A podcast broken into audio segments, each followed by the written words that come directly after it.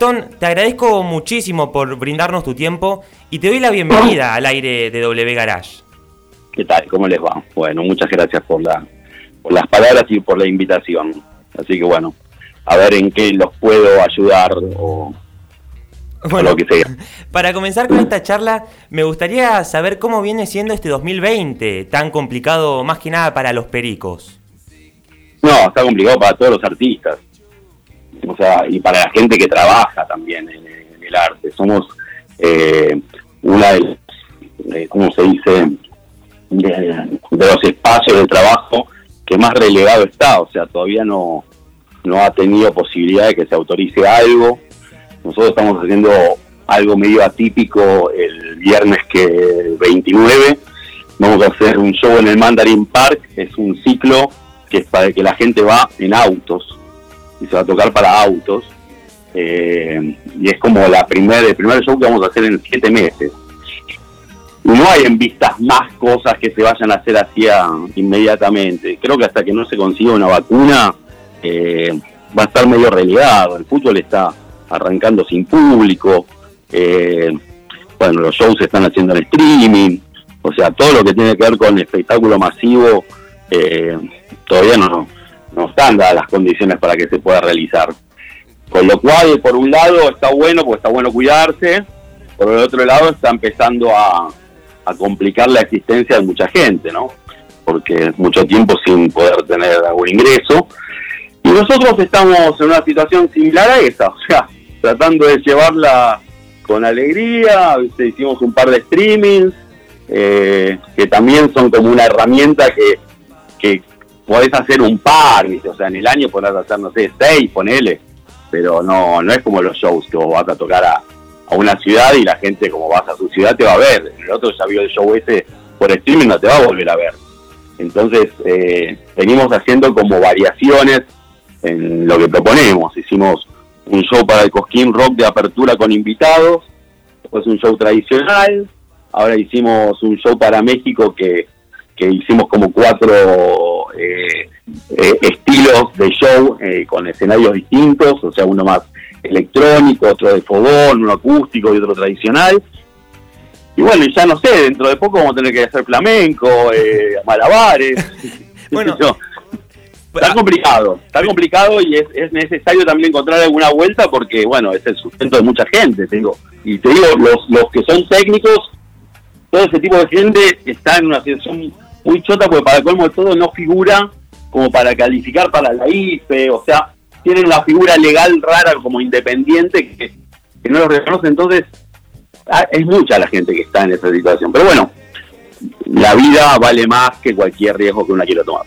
Sí, obvio, bueno, pero a pesar de lo que es la pandemia y de todas las trabas que está poniendo este 2020, como comentabas recién, ustedes siguieron adelante y ya realizaron muchísimos shows vía streaming. ¿Se vienen adaptando bien a esta nueva normalidad? Porque vi que innovaron en algunas cosas, como por ejemplo el tema de los asados con amigos. Sí, el asado con amigos es un concepto que hicimos para México como para que entiendan que lo hacíamos en un lugar que es muy eh, muy nuestro, muy íntimo, porque es la casa de, del percusionista de la banda que vive en la provincia y tiene como esos lugares de parque muy grande y es donde generalmente a fin de año hacemos el cierre de año todos los que trabajan con pericos y sus familias y todos nosotros con nuestra familia. Y es como una juntada de 80 personas y es muy lindo lo que pasa, porque nos divertimos. Eh, se juega el fútbol gente de 55 años contra otros de 3. bueno. mezclados. Es muy divertido, porque son, nosotros nos hemos conformado en una familia y los hijos de todos son, son sobrinos para nosotros. Entonces, eh, divertido verlos a todos. Y, entonces quisimos hacer el concierto ese ahí como también eh, mostrando algo que es medio privado nuestro. Tal cual, mostrar donde hacemos, sí, a donde hacemos muchas cosas.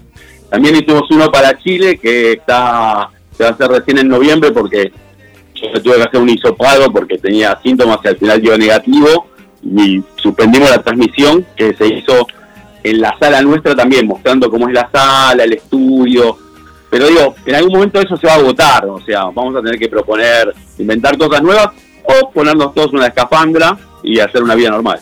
Bueno, pero después de más de 30 años de carrera con la banda, está buenísimo que se vayan innovando y que se vayan adaptando a esta nueva normalidad, porque lamentablemente no queda otra. No, no, no, no, eso es totalmente, no, no, sí, se le está buscando la vuelta a todo, a todo, todo, todo, todo, todo, todo es como que estamos inventando la rueda de nuevo. En algún punto yo le veo el lado positivo de que por ahí tiene posibilidades que las reglas del juego en el negocio de la música cambien y sean eh, más favorables hacia los músicos porque vamos a, tener que generar espacios y formatos nuevos que seguramente esta vez seamos más cuidadosos de que de no perder los derechos sobre eso, ¿no? Pero bueno, este es un, es un misterio. Ojalá que la humanidad aproveche la oportunidad que tiene ahora y reparta distinto y más equitativo. Gastón, ahora que estamos hablando de la actualidad, me gustaría ir un poquito más al pasado y a los comienzos de la banda. ¿Cómo fue tu ingreso a Los Pericos? Ya, yo al Topo de Juanchi los conozco desde que tengo 12 años. Y nosotros teníamos en el 86, 87, una banda que se llamaba Los Antonios, que tocaban Topo de Juanchi y Dani, que fue el primer cantante de Los Pericos, antes del Bayano. Y esa banda ensayaba en la misma en la misma casa del Topo, que donde fueron la sala donde ensayaron todas las bandas de ese momento, eh, y también estaba empezando Los Pericos. Y nada, no se sabía qué banda iba a funcionar o todo, Los Pericos mandaron un caseta a un programa de Pergolini y estalló la... estalló, estalló. Hicieron 10 shows y a los 10 shows estaban grabando un disco. Y que era, en esa época era como algo re lindo para nosotros porque era que alguien de, de nuestro grupo le pase algo así. En mi caso tuvo como la situación, viste, de que bueno, no pudieron seguir tocando con los Antonios, los chicos, y pero seguimos viendo, no, seguimos siendo siempre amigos. Y en el 90 y, en el 91, eh, que fue justo cuando, o sea, venía post hiperinflación, el país estaba como bastante caído, y Perijos había sacado un disco que fue el tercer disco que se llamaba Raba Style, que no le fue bien porque aparte como que experimentaron hacia otro lado, tenían a Cachorro López de productor y en ese momento Cachorro estaba muy enganchado con hacer eh, como un formato más electrónico de las canciones y convirtieron a Pericos en un laboratorio de hacer el estilo de Pericos hacia otro lado. Más la hiperinflación, más que en ese momento no nos importaba vinilo, bueno, la cosa es que el grupo de repente de una popularidad muy inmensa vendió muy poco y estaba haciendo eh, shows, viste, como pocos, todo. Y en ese momento el bajista, yo estaba tocando en, una banda de covers con el que era el cantante de Los Pericos original, y se ellos quedaron en la Punta del Este, yo justo había nacido mi hija, dije no puedo ir, la verdad no me daba, porque era, era un plan muy divertido, pero claro. iba a ser medio raro todo. Y decidí no ir, y justo en ese momento, sin que yo lo sepa, el negro Hernán, el bajista anterior a mí, un pibe divino, un amigazo, se quería ir, y se fue, y, enganchó, se fue con, con los que yo me había ido. Y a mí no me dijeron ahí, en realidad un día nos encontramos en el cine eh, viendo el regreso de Jedi, con, yo estaba con la madre de mis hijos y, y, me, estaba el Topo y Willy. Y el Topo y Willy me ven ahí y dice, esto es una señal. Porque había ido. Hernán se había ido, no sé, hacía dos semanas con él. Y me dijeron ahí, yo le dije, me recopo, no tengo ni idea cómo tocar rey, nunca toco rey, probemos a ver si les copo a ustedes. Y nos juntamos primero en la casa esta del Topo, eh, Juanchi, Topo y yo nada más. Digamos, con los que más nos conocíamos. Yo igual los chicos los conocía, los iba a ver montones de veces. Y nos pusimos a tocar y me habían dicho, sacate, no sé, cuatro o cinco temas, yo me saqué 20 con él. Y nos pusimos a tocar, nos recopamos, a los, chicos me dijeron, vamos, en los dos días estábamos ensayando. Y en esa época era remarla de abajo y a mí me gustó también como ser parte de eso, porque estábamos tocando en bailantas, la verdad estaba complicada la situación del país y la banda también tenía que recuperar eh, un lugar que había perdido por una mala decisión artística. Y, bueno, y empezamos a hacer las canciones para lo que después fue Bichullo, que tiene una situación muy loca ese disco, porque en realidad había un circuito muy grande de discotecas en el oeste y en el sur, y nosotros empezamos a tocar ahí, esto es en el 91. 92 y 93. O sea, eh, salió en el 94. Fue la época de explosión de la banda. Claro, ese, que ese disco lo hace explotar, pero ese disco empieza a pasar algo muy loco. Nosotros vamos a tocar los shows en la discoteca, de repente se empieza a copar, cuando antes por ahí no se copaban, se habían dejado de copar, se empieza a copar y los DJs de varios lugares hicieron algo maravilloso. Los grabaron los shows. Entonces, las canciones, cuando nosotros dejamos de tocar ese show, las pasaban las noches siguientes en la fiesta que hacían. Y la gente se empezó a ocupar con canciones que todavía no habían sido grabadas. Entonces, de repente volvíamos a ese lugar dos meses después y la gente sabía las canciones y estallaba. Y era como re loco, decíamos, no lo grabamos este disco, ya lo conoces. De por sí había canciones que tenían letra en un inglés chanta del baiano y la cantaban así, viste, Guarate, Guaratá, Guaratá, let's get it together. Y cantaba eso la gente y la flasheamos. Y bueno, ese disco estaba destinado a que pase algo porque eh, el disco, la verdad, teníamos, estábamos alineados componiendo y estamos contentos. Sacamos un disco que fue nuestro nuestra carta de presentación a toda América. O sea, con ese disco eh, empezamos a viajar, explotó acá. Nosotros nos fuimos a hacer nuestra primera gira a Estados Unidos, fuimos a Jamaica por primera vez y a Venezuela por primera vez. Cuando volvimos, eh, habíamos grabado el video de Waiting, pero nos habíamos ido haciendo un grupo que había sacado el disco y no había pasado mucho todavía. Y cuando volvimos éramos culo. O sea, era así. Se había, de repente había estallado todo y pasó lo mismo después en Venezuela, que fue como uno de los lugares que más fuerte nos fue. Hicimos ese show para 200 personas, el siguiente lo hicimos para eh, 5.000 y después fuimos a tocar estadios. Gastón, la banda, bueno, como decíamos recién, si bien eh, arrancó en las bailantas, como decías vos, después se fue para el mundo, porque fueron a tocar a infinidades de lugares por todo el mundo. América, tocaron en Europa. ¿Tenés algún lugar en particular en el que digas, ¿qué hacemos acá? ¿Cómo llegamos hasta acá? Bueno, el primero de todos fue Jamaica. Jamaica porque aparte éramos los blanquitos, latinos, que era lo que más les intrigaba a ellos, ¿no? Ir a ver un grupo de argentinitos flacuchos, blancos, a ver qué hacen. Y creo que justamente lo que les gustó a ellos fue que nosotros hicimos nuestra versión del género, que no fuimos ortodoxos. Porque nosotros no éramos negros, no éramos raza, vivíamos en el sur que también hacía frío, veníamos del rock. Y hacemos nuestra versión irreverente, o sea, con, muchos elementos del reggae, con mucha influencia, pero también de, a nuestra manera. Yo a veces en los festivales de reggae temáticos, si tocamos, me siento más un grupo punk, ¿viste? Porque eh, todos, como hay muchos grupos que por ahí hacen el género bastante tradicional y resulta bastante similar. Entonces cuando alguno rompe el molde, por ahí llama más la atención. Y ese fue el primero de todos. El último fue Rusia. El último estamos de Rusia y yo digo... Llegaron a Rusia. Increíble. O sea, y fue para el Mundial aparte, cosa de hace dos años. Y, o sea, lo digo y pues, siento que fue hace 10 años. Pero fue maravilloso. O sea, yo lo que lo que me encanta, somos una familia, digamos, somos una familia banda, como le decimos. Eh, es que hay mucho afecto, somos, nos conocemos de chicos, nos vimos todos, hemos visto divorcios, nacimientos y hasta fallecimientos, y siempre seguimos unidos. Y lo lindo es que siendo ya tipos mayores, la gente que nos viene a ver es re joven, o sea, que les gusta lo que hacemos. ¿viste? No terminamos siendo como algo que por ahí bueno, es un grupo que veía mi papá. Sí, nos pasan esos chistes, que son graciosos, que viene una chica a sacarse fotos y ya es para la mamá, no es para, para ella.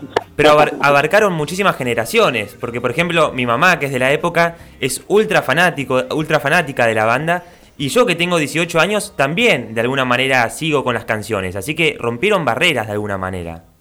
No, por eso te digo, la propuesta sigue vigente e incluso es fuerte ver que el público no envejece, lo que envejecemos somos nosotros.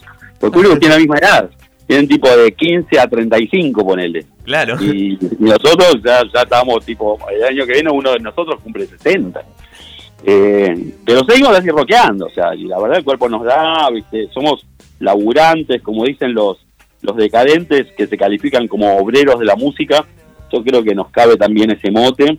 Eh, y aparte uno es agradecido porque vivimos de la música, ¿viste? Es algo que no le pasó a todos los músicos. Yo todos los días me levanto y digo gracias, ¿viste? O sea, vivo de esto hace desde el año 93 que estoy que dejé de tener otro trabajo que tenía, vivo de la música. Estamos en comunicación telefónica con Gastón González, bajista de Los Pericos, que sin dudas fue una de las bandas más influyentes de los años 90 en nuestro país y que hasta el día de hoy sigue sacando temas. Gastón, ¿hay alguna canción ahí en el horno para lanzar estos próximos meses? No, lo que por ahí la gente puede, no sé si lo llegó a, saber porque no fue un lanzamiento de la compañía, lo hicimos por nuestro lado, esas cosas a veces les faltan un poco más de difusión. Eh, si van a nuestro canal de música, hay un, video muy lindo de hace un par de meses, que es una versión de un tema de Bowie, también es un temazo. Sí. Que eso es lo, más nuevo que tenemos. Y nos vamos a poner ahora a trabajar en lo que va a ser un disco de versiones de otras canciones, de, otros de otros artistas. Artistas que no tengan que ver con nosotros. O sea, nosotros ya, ya hemos hecho en realidad muchas, hay canciones que son muy conocidas nuestras que la gente por ahí identifica con nosotros, pero que no son nuestras, tipo hacer lo que quieras, o mucha experiencia, o complicado y aturdido. Son versiones de otras bandas, por ahí temas no tan conocidos de, y artistas no tan conocidos, o sí. Eh, y nos gusta, pero siempre eso fue como de el género medio nuestro. Ahora lo que queremos hacer es hacer nuestras versiones de géneros que no tengan nada que ver con nosotros. Bueno, qué, eh, bueno. Sí, de por sí estamos, mira, estamos con un tema de Leonardo Fabio, nos gusta mucho la versión. Y este es algo que nos propuso la compañía y que nos, nos divirtió porque también es un momento muy especial el que hay ahora. Entonces, eh, vos querés hacer un trabajo que es colectivo, o sea, de más personas, y por ahí cada uno lleva la pandemia como puede. Entonces, por ahí tenés uno que está reentusiasmado, re positivo, y otro que por ahí en la casa la familia la, está sufriendo más y por ahí o sea, tenés que estar como de buen ánimo para componer porque si no es muy difícil, ¿viste? Claro, sí, es un eh, año Entonces estamos, somos pacientes, ¿viste? O sea, cuando la semana que da nos juntamos, tocamos, nos divertimos todos y de repente a alguno se le complica, esperamos, ¿viste? Ahora va a haber que, hacer un poco eso. Pero sí, ya estamos con las con la con el plan ya hacer lo que va a ser el, el próximo disco, que va a ser eso, va a ser un disco de versiones. Te cuento, Gastón, que en nuestra radio nos interesa muchísimo saber el porqué de los nombres de las bandas. ¿A qué se debe el nombre Los Pericos? Todo, los nombres de las bandas y los apodos de la gente, a veces el motivo es absurdo y termina siendo algo gigante. Por eso es divertido. Sí, pero digo, no sé, eh, si vos pensás Soda Estéreo, ¿por qué? ¿Qué sé yo? O los Rodillos Rigol, ¿viste? Y en ese momento por ahí era un chiste o lo que sea. Bueno, el nombre lo puso el bajista original de la banda, Ale Perico Zárate, eh, también un tipazo que él tenía la imagen de el papagayo más un perico tipo un loro, que era como una imagen tropical, y, él fue el que hizo que nos juntemos, se junten todos, porque su idea era hacer una banda medio de reggae elegante, eh, medio también como un poco hasta big band, para tocar en fiestas así elegantes, para gente con plata, qué sé yo.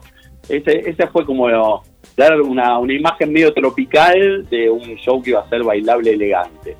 Y quedó, quedó. Quedó. En, sí, en ciertos países, por ejemplo, perico se le dice a la cocaína. Claro, claro. Es muy raro, viste, que te llames así. Es como, bueno, acá hay un grupo que se llama Los Violadores, pero digo, es como ese tipo de polémico, viste, para, para ciertos países tener ese nombre. ¿De chico te imaginabas estar a donde estás ahora? ¿Soñabas con ser músico?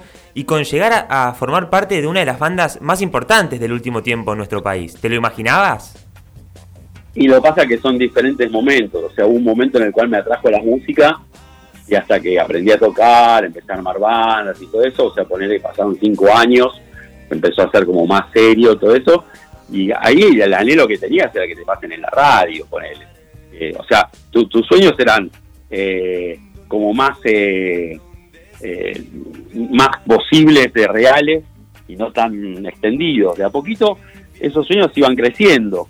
O sea, yo qué sé yo, cuando, eh, yo lo vi a, los chicos cuando salieron de gira con los pericos y algunas veces por ahí nos íbamos de joda y después los iba a despedir porque nos íbamos hasta la casa del topo y se subían al micro y yo me quería ir con ellos. Para mí era tipo, se van de gira, se van a tocar a otro lado.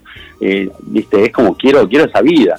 Eh, yo seguía haciendo con otras bandas, toqué un par de años también con Man Ray, pero bueno, eso era como otro nivel donde estaban ellos. Y eso lo anhelaba, me gustaba mucho, por eso cuando, cuando entré a la banda, la banda no estaba en su mejor momento y para mí todo estaba buenísimo. Dice, como que ellos, hoy íbamos a tocar un lugar y eso era tipo, ¿qué lugar? No me gusta o algo así. Yo era tipo, qué bueno que vimos a tocar acá. Estaba re contento de que iba a tocar a todos lados. Y después empiezan los sueños, empiezan como a crecer, o sea, en realidad un día está la posibilidad de ir a un país afuera y de repente fuiste a montones. Un día hay una posibilidad de grabar con alguien que te gusta grabaste montones de esos. Y empiezan a suceder. También, eh, yo no sé si solamente somos afortunados, pero hay, hay somos buenas, o sea, somos, somos eh, se nos reconoce como buena gente y se copan con nosotros. Los mismos los colegas o la gente. Eh, como pide de barrio, en realidad. Trabajo duro. Yo creo que tener buena onda y tirar una buena hace más posible que pasen muchas de esas cosas, ¿viste? Si sos alguien problemático, por ahí te, te respalda, ¿viste? Si tu, tu música es muy exitosa, te vas a interesar a alguien. Pero si sos alguien muy problemático, generalmente las puertas se te cierran. Gastón, sabemos que tuviste una infancia bastante dura, viviste algunos momentos difíciles eh, relacionados a la dictadura militar. ¿Nos podrías contar un poquito acerca de eso para poner en contexto a la gente? Sí, sí, yo tengo, bueno, mi papá eh, desaparecido, o sea, en realidad es desaparecido encontrado porque en, la de- en el 96 pudimos recuperar los restos. Mi papá fue secuestrado por Luis Abelardo Patti, que después fue intendente votado por la gente, un tipo que se ufanaba de secuestrar gente y de, de cometer apremios ilegales en la televisión, y la gente lo votaba, o sea, algo increíble. Y tuvimos la posibilidad de llevarlo a juicio y, y que, bueno, y que, que, que pase, que vaya a la cárcel. El gobierno de Macri le dio domiciliaria, algo increíble. Eh, y tuve eh, una vida bastante nómada, después eso pasó cuando yo iba a cumplir siete años. Y nos fuimos al exilio a Brasil, de Brasil nos deportaron, nos fuimos a vivir dos años a, a Villa Gesell. Yo hice el primario por esas razones en 11 colegios. Eh, y por otro lado, mis papás ya estaban separados eh, cuando yo tenía tres años, y mi papá estaba en pareja con Ana, eh, con quien tuvo a Manuel, que es mi hermano. Eh, Manuel, por su lado, cuando desaparece mi papá, la madre mm, lo había tenido en la clandestinidad y estaba en la clandestinidad, en un operativo, eh, la matan a ella, la gente que estaba ahí, y mi hermano tiene que ir a un hospital por los gases tóxicos. Nosotros no sabíamos ni dónde estaba, ni dónde había nacido, sabíamos que había nacido nada más, pero yo estaba en la clandestinidad. Y ese bebé, el juez en vez de buscar la familia biológica, eh, lo dio en adopción. Lo dio en adopción a una familia muy copada que vivía en Guernica. Lo crió con mucho amor y, bueno, yo no supe de eso durante muchos años, lo, me enteré a los 20 años recién de, de que mi papá y Ana habían tenido un, bebé y en ese momento no pensé que lo íbamos a encontrar, entonces fue como una noticia que fue wow, pero yo seguí como mi vida. Mi abuela era el motor en encontrar los restos de mi papá y a mi hermano y lo logró. Y a mi hermano lo encontramos en el año 95. Yo estaba ese día, el día que lo encontraron, yo estaba en España. Estábamos en España, habíamos vuelto de un festival que tocábamos, estábamos re borrachos. Yo llamé a casa, que eran las 4 de la mañana allá y acá eran las 11. Y la madre de mis hijos me dice, lo encontraron a Manuel, que en ese momento se llama Claudio en realidad porque no sabían su nombre original. Eh, y me dice, es fan de los peticos y es hincha de boca. Y yo dije, esto va a ser un golazo. O sea, ya estaba con eso, ya estaba, ya dije, esto va a andar bien. Qué chico que es el mundo, ¿no? Que... No, me, me volví a, a la mesa y mis amigos me conocen que tengo 12 años. Y dije, tengo un hermano y nadie me creía. Todos pensaban que estaba jodiendo.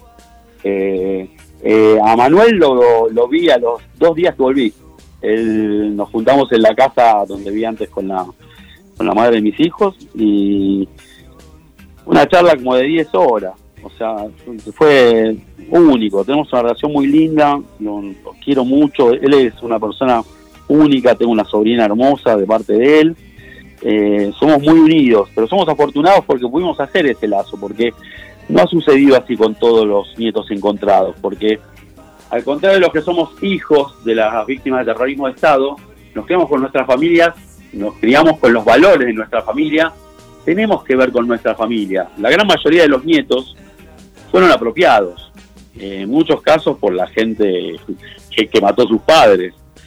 Tienen un matete en la cabeza, veces, muchas veces que se han encontrado a los a los nietos, a los, nietos han sentido que les han destruido la vida, porque tenían una vida de una manera y de repente su papá era un asesino y terminó preso, eh, ellos pasaron a darse cuenta que tenían otro nombre y les ha llevado mucho tiempo hacerse por ahí algunos casos amigos de la idea, otros lo han tomado de una, el caso de Manuel, él sabía que era adoptado, él pensó que lo habían abandonado, para él fue una algo muy bueno saber que, que en realidad no, no era ese el motivo por el cual su madre no estaba.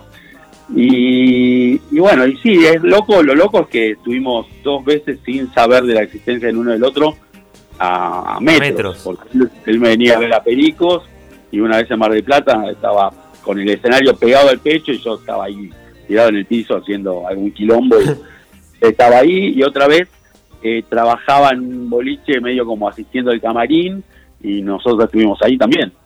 Y, a veces, viste, vos pensás que lo que buscás está lejos y es imposible, y a veces lo tenés al lado y no lo sabés. Bueno, por suerte terminó con un final feliz esta historia. Creo que terminó de una manera inmejorable. sí, nosotros armamos, te digo, relación desde el día uno. Eh, algunos eh, hermanos han buscado a sus hermanos y cuando los encuentran por ahí o no ha pasado, porque es también querer a alguien que no conoces. Claro, claro, no debe ser fácil. Eh, hoy en día le sigo preguntando y él también la marca que tenés y eso, me cae la bici, me hmm. corté con esto. Si hubiésemos estado juntos lo sabíamos. Eh, pero bueno, o sea, nos perdimos 18 años de vivir juntos, pero disfrutamos de todo lo que sigue. y mi hermano aparte es un ser, aparte de alucinante, se formó como un, dirigente y un, funcionario increíble, él trabaja en la CONAD y es también uno de los de los de parte del, de lo que es eh, el cómo se dice eh, como todo la parte oficial de abuela sí. Eh, del staff o sea, el que tenía la contaduría es un gran valor, o sea, consecuente con la lucha de mi viejo, ayuda a un montón de gente a recuperar su identidad, a bebés que se han robado, que no tiene que ver solamente con la dictadura, pues la CONADI agarra de todos lados, de por sí abuela está buscando 400 chicos y tiene 40.000 personas que van creyendo que son, porque hay muchos que fueron por otros motivos, eh, y, esa, esa labor hace mi hermano. o sea, bueno, como abuela por, por 100. Abuela por 100. Qué lindo. Gastón, ya para ir finalizando la nota, me gustaría saber si la música te ayudó a canalizar todo, toda esta infancia dura, estos momentos vividos la música es, es, muy poderosa y es muy generosa. La música a mí literalmente, esto no lo digo como por decir, me ha salvado la vida, me ha sacado del dolor, de la tristeza, me ha dado un motivo, me ha... Es una, es una profesión la musicoterapia se, sana gente, o sea, es, es, es alucinante y es muy generosa. Yo invito a cualquiera que esté escuchando a que juegue con la música. El que dice, yo soy un tronco, no tengo un oído. No, no, no, no. No se ha permitido jugar. Podés jugar en, muchos espacios, en muchos, eh, muchos niveles. De todos pueden jugar y se pueden divertir muchísimo y siempre te da y te retribuye. Así que sí, la música la, la respeto, la amo, la valoro y le agradezco todo. Bueno, Gastón, te queremos agradecer a vos. La verdad que esta nota nos llena de orgullo por lo que significás vos para la música, lo que significa los pericos, y porque nuestra radio también nos gusta muchísimo hablar acerca de la historia y de este momento oscuro en la historia de nuestro país. Entonces, que podamos hablar de la música y de estos hechos al mismo tiempo, la verdad que es un placer, así que te quiero agradecer. Bueno, buenísimo, todo es formoso. Eh, aprovecho para siempre eh, decirle a todos que cómo saben quiénes son, ¿no? Porque nos dijeron cuando nacemos, pero nunca podemos saber si es verdad que nuestros padres sean nuestros padres, ¿no? Que está bueno ser curioso, o sea, que está bueno ser curioso y preguntarle a los papás, investigar o preguntarles a ellos en realidad, porque los que son chicos por ahí no, pero digo, los que son grandes, sus papás por ahí no saben quiénes son, porque estamos buscando a muchos que están ahí, que son padres de, de, algunos, y también a todos, que lo mismo que conté ahora hoy, se permitan no creerme e investiguen. ¿Por qué digo esto? Porque estamos en una época de mucha desinformación y de muchas eh, intenciones feas para desinformar. Está bueno corroborar, investigar, preguntar. Tiene una oportunidad histórica que es el periodo de la dictadura tiene mucha gente viva.